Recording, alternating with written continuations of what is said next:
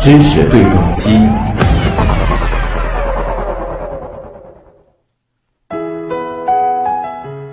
昨天的节目当中呢，我们报道了北京时间前天下午，携带帕克号太阳探测器的德尔塔四型重型火箭在美国佛罗里达州的发射基地顺利点火升空的消息。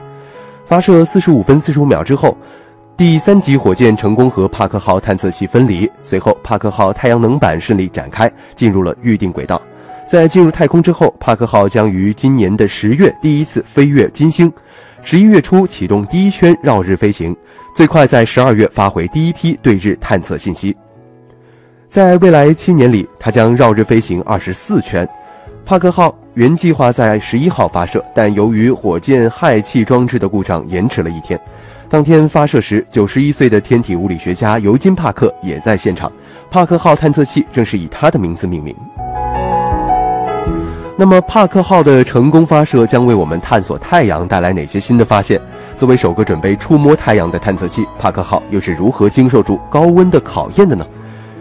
旭东昨天也是采访了上海市天文学会副秘书长、知名天文自媒体人施伟，下面就跟随他们一起来听听帕克号的故事。上海的听众朋友，你们好，我是旭东啊。那么我现在的位置呢，是在啊祖国的这个最西端之一了吧，是在新疆的伊宁市。呃，那么这一次呢，我也是和中科院上海天文台啊，包括上海市天文学会的朋友们呢，一起来到了这儿。我们呢也是呃有两个主要的任务啊，一个任务呢是观测。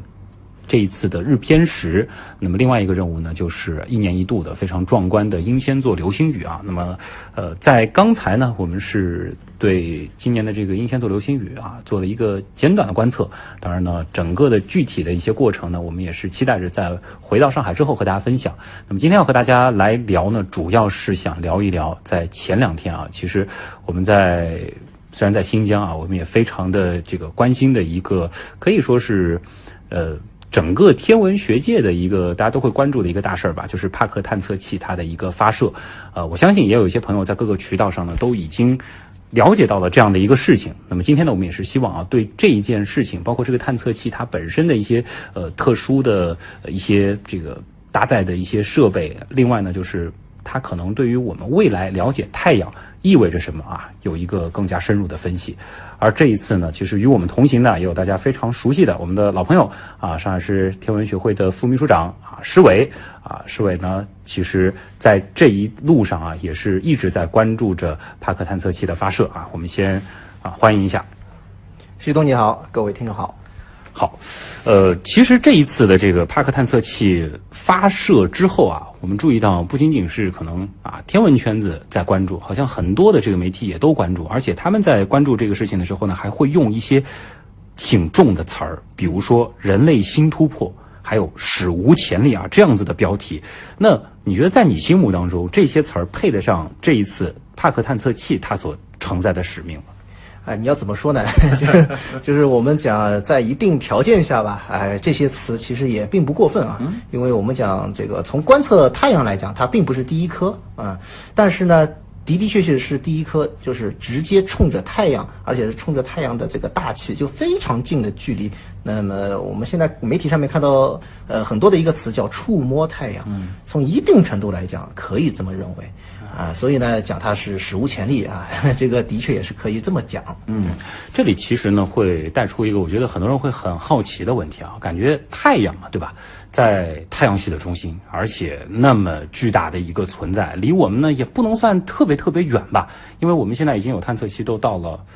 冥王星啊，都飞掠了，对吧？新视野号这样子的探测器，那为什么反而对于太阳的这个探测，它有很多的难度，甚至？呃，我们能够触摸太阳都是一件非常非常了不起的事情。嗯，这可以从几个方面来讲啊。首先，我们都知道太阳是个恒星啊，大火球，我们经常这么来形容。呃，可想而知，它就是非常的热。嗯，呃，我们都知道太阳的这个主要是通过核心的核反应啊，就是我们讲氢氦聚变反应来发出能量。所以说，它的核心的温度是达到了一千五百万度。啊，这是一个非常啊难以想象的一个温度。呃，它的表面温度呢也是达到了六千度，所以呢，我们一般情况下啊，大家可以想象我们所具有的那些这个材料，可能都很难呃就抵挡住这样高的一种温度。呃，所以这就是为什么我们很难接近太阳，就是离它呃一定距离还不算太近的时候呢，就航天器就受不了了。这是阻碍我们向太阳发射探测器的一个很重要的原因。嗯，所以说我们讲这个是史无前例，这是一方面。所以某种程度上，其实是要等这个材料学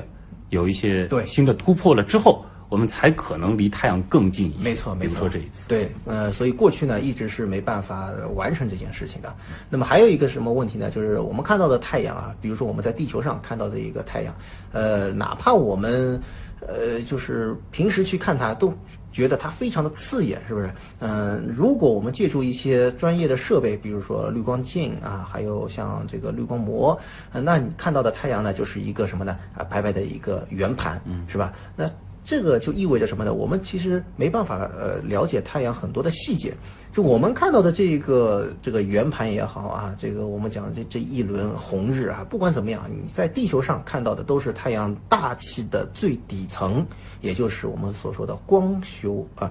也就是我们所说的光球层。呃，那么再往上一层就是色球层。还有呢，再往上呢，就叫做日冕。但色球和日冕，我们平时都是看不见的，一定要在日全食的时候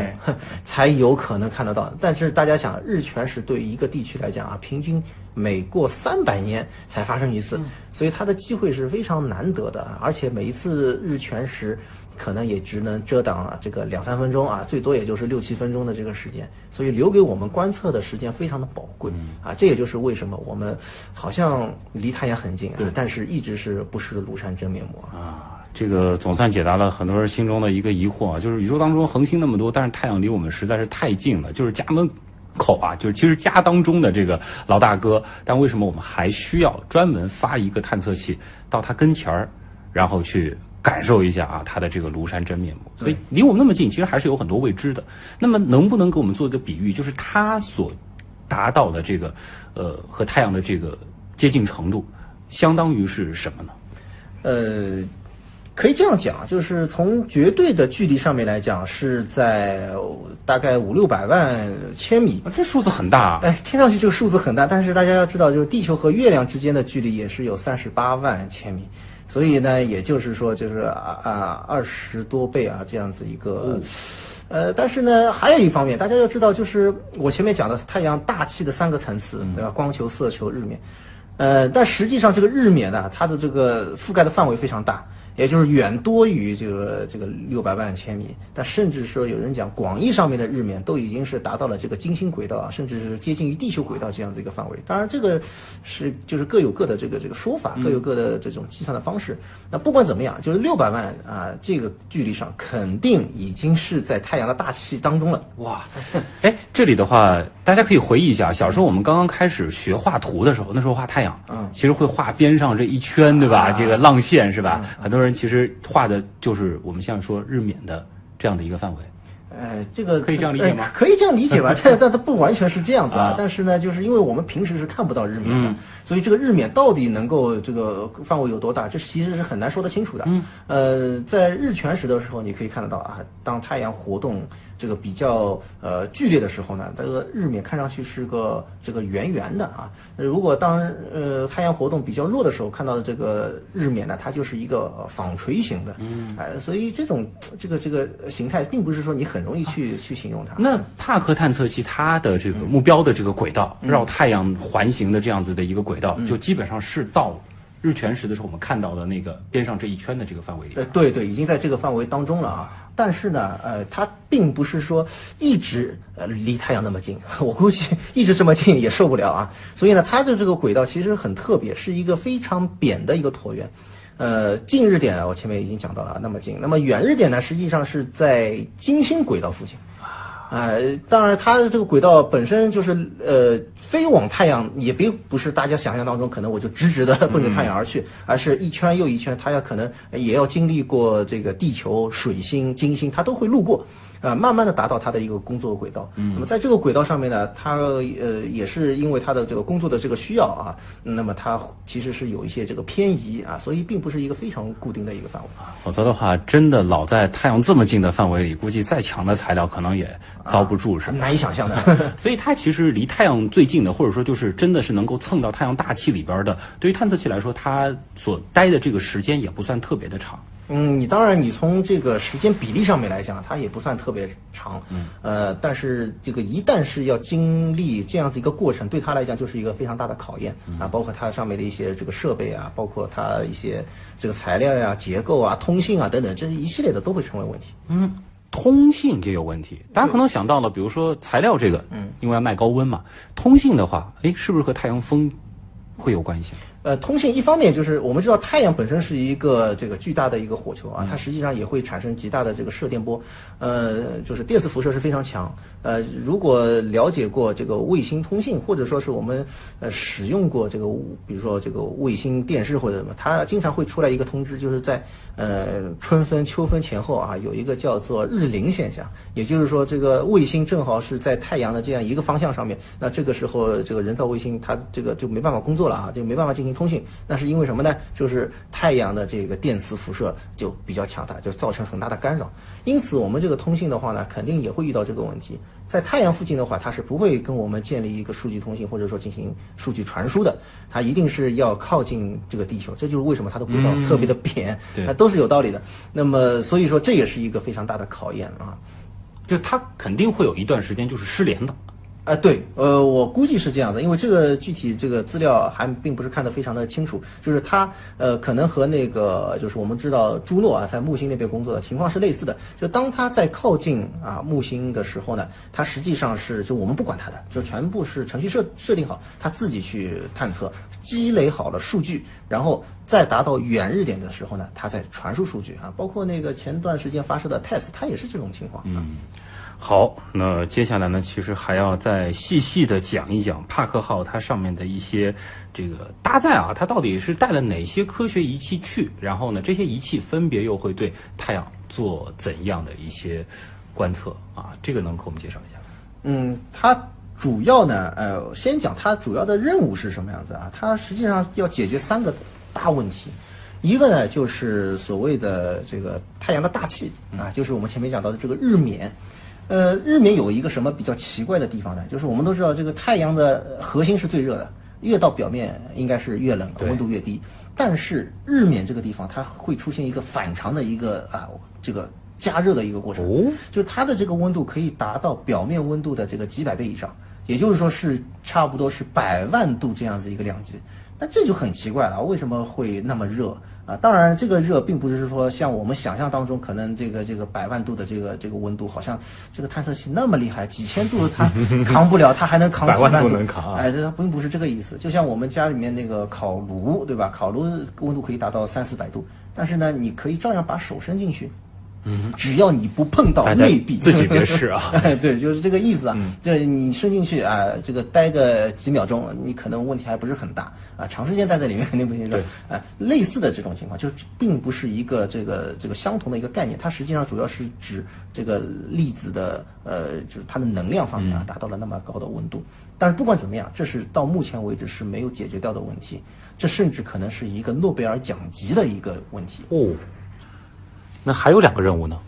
第二个任务呢，就是研究太阳风啊，因为我们都知道太阳风啊里面夹带着大量的带电粒子，那实际上它对我们地球的这个空间环境啊，包括地球的这个呃电磁场啊，还有包括这个我们知道呃很多的这个地面的设备啊，我们的空间的这个人造卫星等等啊，其实都有非常大的影响啊。所以说，这个是我们呃所迫切希望解决的一个问题啊，就是太阳风到底是呃怎么样的一种分布情况？呃，当然我们也知道太阳风其实，嗯，影响的范围比我们想象当中要大的广啊，也比我们想象当中广得多啊。嗯，比如说我们这个新视野号在冥王星附近也发现了这个太阳风啊，所以说这个对我们来讲也是非常啊好奇的一个问题吧。嗯。另外呢，就是一个呃有关。这个空间环境，我们讲叫空间天气啊，就跟我们地球上这个天气预报一样。对。呃，那么这个空间天气呢，实际上我们这次派克的任务呢，实际上，呃更广一些，并不仅仅在地球附近。哎，我前面讲到它的这个轨道，它会经历这个太阳啊附近，然后包括水星、金星、地球啊，就很大的一片。这个空间它都会经历，那这个就可以来对照一下啊，就是我们附近的这个空间天气和那个这个水星、金星轨道附近的空间天气有些什么样子的异同。那么这样子可以更加全面的掌握太阳风啊以及这个相关的太阳带电粒子的一个分布的情况。所以主要是这三大科学任务啊，所以它才会有这样子的一个轨道的设计啊，对，包括它最后在太阳边上啊做这个绕的时候，它这样子的一个。扁扁的啊，这个比较椭圆的这样子的一个轨道。对，好，那么接下来最关键的就是我们用什么样的仪器啊，什么样的科学载荷去解决这三大问题呢？呃，简单的讲呢，它里面是一个是拍照的，这个一般来讲，我们总希望拍到一些这个比较好看的影像。给太阳拍照会有什么特别讲究吗？给太阳拍照，其实拍的是什么呢？拍的是太阳的这个表面，就真正的太阳的表面的这个情况。其实。再讲的具体一点，就是太阳的一些活动，比如说太阳黑子啊、耀斑啊、呃日耳。我估计这一次离太阳那么近，拍到的日耳会非常的棒。嗯啊，这个照片其实还是非常的珍贵的。而且可以想象一下，就是当他离太阳最近的时候，他眼中的那个太阳在他面前所。呈现出的这个巨大啊，这真的是应该用我们这个可能形容词当中最夸张的那个 层次的这个巨大来形容此时的这个太阳，其实是难以想象。现在我们都没办法想象到，而且要知道那么近的距离，它不仅仅说看上去那么大而已，对，分辨率会很高啊。对，这个其实是更吸引我们的地方啊。嗯，那么第二个设备呢，实际上是观测太阳的就大气当中的电磁场的变化。那么比主要就是高能的等离子体，它如何和那个太阳风啊，呃，包括这个带电粒子，它是有一些什么样子的相互作用啊？就是我们讲，呃，这个电磁场，嗯，它不仅太阳是有电磁场，它其实在太阳风当中大，就是我们讲日冕当中，它也会有这个电磁场的这个表现。所以这是一套设备。那第三套设备呢，主要是太阳风的带电粒子的这个，包括电子啊、这个质子啊等等这方面的一些这个。呃，探测它会呃取样，它也会取样，呃，只不过就是它一路上走，它就一路上就可以来吸收啊这些粒子它的这个带电的情况啊，它的能量的这个分布啊等等，还有包括一些速度啊的。那么还有一台设备呢，就是综合的一个这个设备。那么它主要也是观测太阳风，呃，所以说这个总的来讲，就是这几样设备它应该是相互配合的。那么除了那个拍照，它可能相对来讲主要是面对的太阳的表面。那其他几台设备呢，都是太阳风、太阳带电粒子，就是我们空间天气的一些东西。嗯，当然作为普通人啊，可能最期待的还是拍照啊。最后到底会给我们带来怎样的关于太阳的这个震撼的影像？哎，对，嗯。你在乎的，我们看见；你渴望的，我们听见。全新一代朗逸为你开启理想生活，零售价十一点五九万元起，详情请咨询文阳大众 4S 店销售热线零二幺六四八九六六五幺。牛顿把三棱镜放在阳光下，把阳光的本质告诉世人。卢瑟福在实验中利用金箔建立了原子的有核模型。达尔文通过对兰花的实验，参透了自然选择的奥秘。自然的奥秘往往隐藏在平凡之下。新闻的魅力也不仅只有事实本身。周一到周五每晚二十点到二十一点，东广新闻台新闻实验室，一起从新闻里长知识。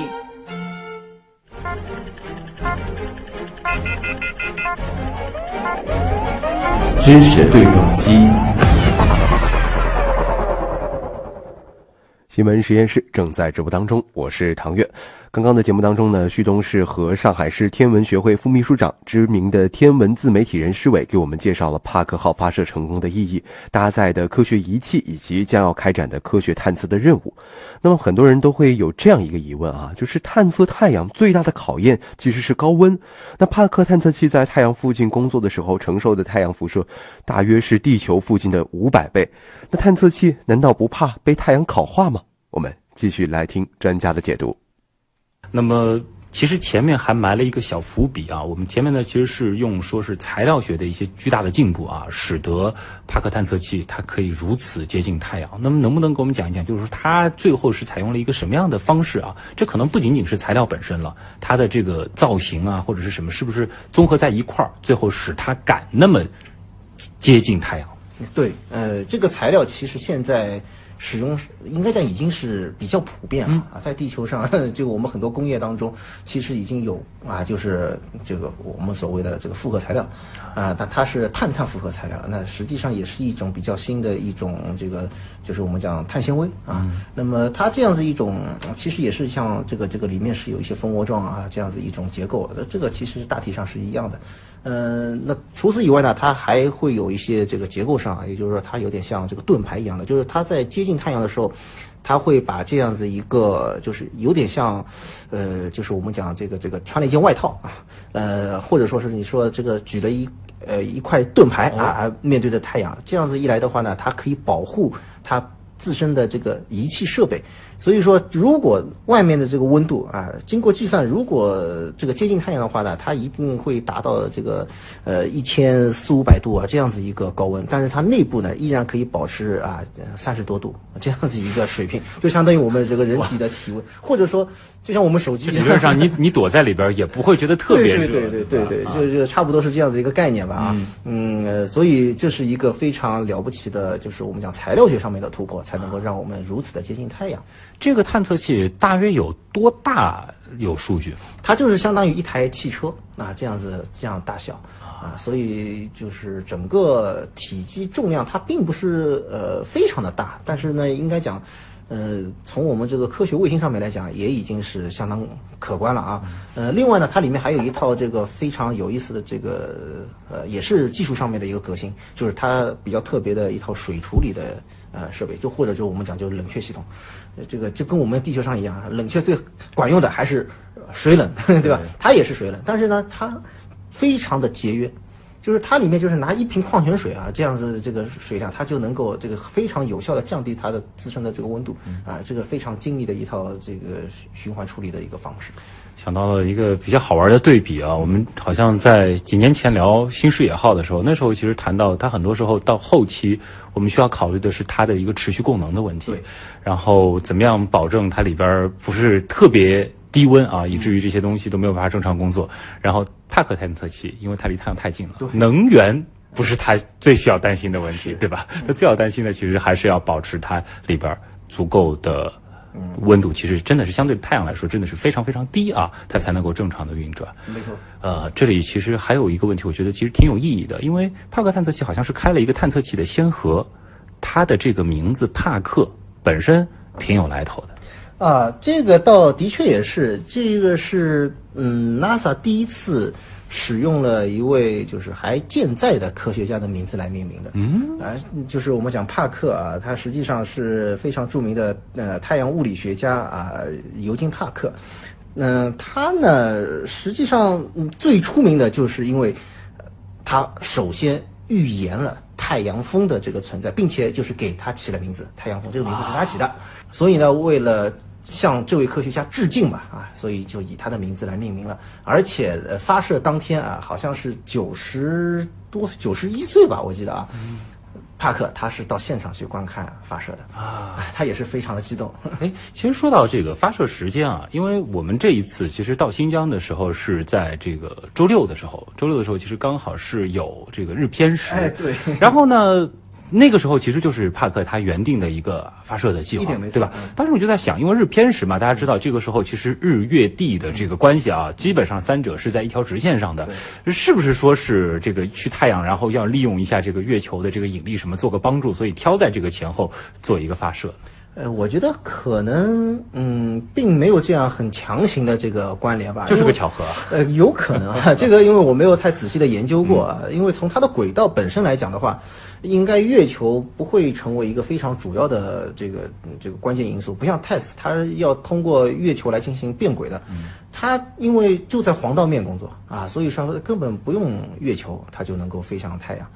说到这个时间呢，的确是也比较有意思啊。我们因为十一号下午。我们是打算去观测日偏食的，对，它发射的时间是也是正好下午，就是呃，如果它发射完了，我们正好是观测日食，那么这两件事情联系在一块儿啊。实际上当时我在这个去的路上，车上已经是向大家来介绍这个探测器，那后来没想到是因为一些这个就技术上的一些原因啊，呃，为了呃这个避免一些风险吧，啊，又把它这个推迟了一天，嗯。啊，所以说就就变成了星期天来发射了啊。对，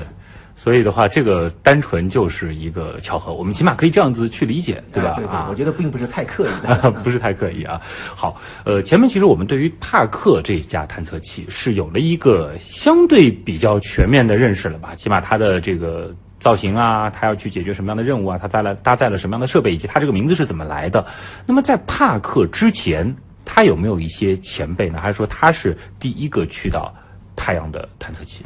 嗯，之前的探测器主要还是针对太阳日面活动来进行观测啊，嗯，像 SOHO 啊、SDO 就是太阳动力实验室这几颗卫星，它们基本上。呃，应该讲，嗯，收集了大量的这个资料，就是尤其是太阳这个活动，太阳的一些规律，就是包括太阳的这个物质喷射，这其实我们都有很多的这个资料了。但是你说这个太阳风啊，其实我们也有相应的这个观测的卫星，那主要是在地球呃附近的，根据地球的呃磁场啊啊，还有电离层啊这样一些观测来进行研究的。呃，真正说接近太阳那么近的距离，所谓的触摸太阳，那真的是第一颗啊这样去做的。所以这样子一来呢，这个当然 NASA 他们也是很自豪了，对吧？呃，因为对他们来讲的话，就是呃。他们已经是到过太阳系所有的天体的类别了。嗯，这次如果说帕克去了这个距离，那我们真的是算到过太阳了。那我想想啊，一定有一些听众朋友会好奇，就是我国的天文学家啊，在对太阳研究这个领域都展开了哪些具体的这个观测，或者说是具体的这些工作呢？嗯，可以这样讲，我国对太阳物理的研究啊，呃，在全世界应该讲还算排得上号啊。呃，因为我们其实比较早的就开始对太阳进行观测研究，当然主要是在地面的光学望远镜啊这方面用的这个比较多一些。呃，当时这个建了一些，比如包括太阳塔呀，包括太阳专门的这个这个大口径的太阳望远镜。呃，当然除此以外呢，还，还有一些这个射电望远镜，专门是针对太阳的一些活动啊，就是射电波段的一些观测。比如说米安图的这个阵列啊，这个我们也是到过啊。就两年前，差不多就是这个时候。对对对对，所以这些呢，应该讲都是我们的比较特别的一些地方啊。应该讲，呃，在这方面也使得我国呃，就是啊，还算是走在世界的这个比较前前端的啊，这样的一些研究。这些相对主要是在地面上完成的这个观测。对，那么空间有没有呢？其实也是非常欣喜的告诉大家，就是在七月初啊，就是我国呃对于科学呃空间科学的二期的这个战略先导项目啊，呃也是提上了日程。这个呢，就是我们应该讲也能够欣喜的看到，在太阳研究方面啊、也有一些这个项目啊，比如说是叫先进天基。太阳天文台啊，叫做 ASOS，这颗卫星啊，它也是专门去研究太阳的这个磁场啊，包括耀斑啊，还有日冕物质的这个啊抛射啊等等这样一些东西。它的这个轨道是在地球附近呢，还是说也有可能像帕克这样，就是绕太阳？呃，这个应该呃属于这个同步呃同步卫星，就是它是伴随着地球一块儿这个去呃监视太阳啊这样子一个，它并不是说是就是呃怎么说，不是严格意义上的，就像那个我们讲这个帕克一样这样绕着太阳去转，它是随着地球一块儿绕着太阳。只是说它就一直对着太阳啊，对对因为只要跟着地球一块儿走，它其实也是盯着太阳在看。对对，是这样。那么还有一颗呢，是中国和欧洲的科学家可能会联合的进行这个研发的啊，呃，叫做太阳风磁场相互作用全景成像卫星，它是这个成像的，应该讲也蛮不错。呃，这个它的名字比较有意思，英文缩写是 SMILE，这到时候大家可以关注一下啊。对，嗯，主要就是这两颗啊，大家在这个之后其实也可以一起去期待一下的。嗯对对对，和太阳有关的。嗯，当然，其实回到我们最开始的那个话题啊，就是太阳离我们那么近，感觉好像我们对它的关注其实应该是自古以来啊，人类可能从开始意识到有太阳这么个东西开始，就一直对它是持续不断的在进行关注。为什么到科技如此发达的今天，我们依然是不断的需要有各种各样的设备，无论在地上还是天上去观测它，因为它对于我们这个文明来说太重要了。对对对，一方面来讲，就是它离我们那么近啊，我们讲地球上面的所有的一切都是太阳赋予的啊，所以说必须要关注太阳。呃，太阳一打喷嚏，我们可能就要颤一颤，是吧？呃，所以说这个是这个很容易去理解的。另外一方面，大家不要忘了，太阳是离我们最近的恒星。如果我们把太阳搞清楚了，那基本上我们我们啊起码类推在银河系当中跟太阳差不多的那些恒星，类太阳的恒星、主序星，基本上它的情况也就摸清楚了。这可以极大的去验证我们的呃恒星的模型。啊，这一点其实非常的重要、啊。对对对。当然，如果说到太阳和地球的这个关系啊，甚至也有一些说法，就是地球上的一些这个气候啊，这种大大小小的一些周期啊什么的，可能还是需要把太阳的脾气摸得更清楚一点才行。对，那是必须的。嗯，好了，那么今天我们的分享就先这样啊，也再次感谢施伟和大家的分享啊，我是旭东，呃，上海的听众朋友，我们也期待着啊，这个在回来之后能够和大家分享更多的我们这一路上的一些所见所闻，包括我们所去到的那些和天文有关的有意思的地方。好，谢谢。再次感谢两位的分享，这里是正在直播当中的新闻实验室，我们稍事休息，马上回来。四季更迭，难忘的还是上海的秋天。四年光阴，心里还眷恋你的笑容。你在盛夏的阳光里遥望秋色梧桐，我在这个九月再次奏响声音乐章。二零一八上海广播节，用耳倾听，用心倾诉。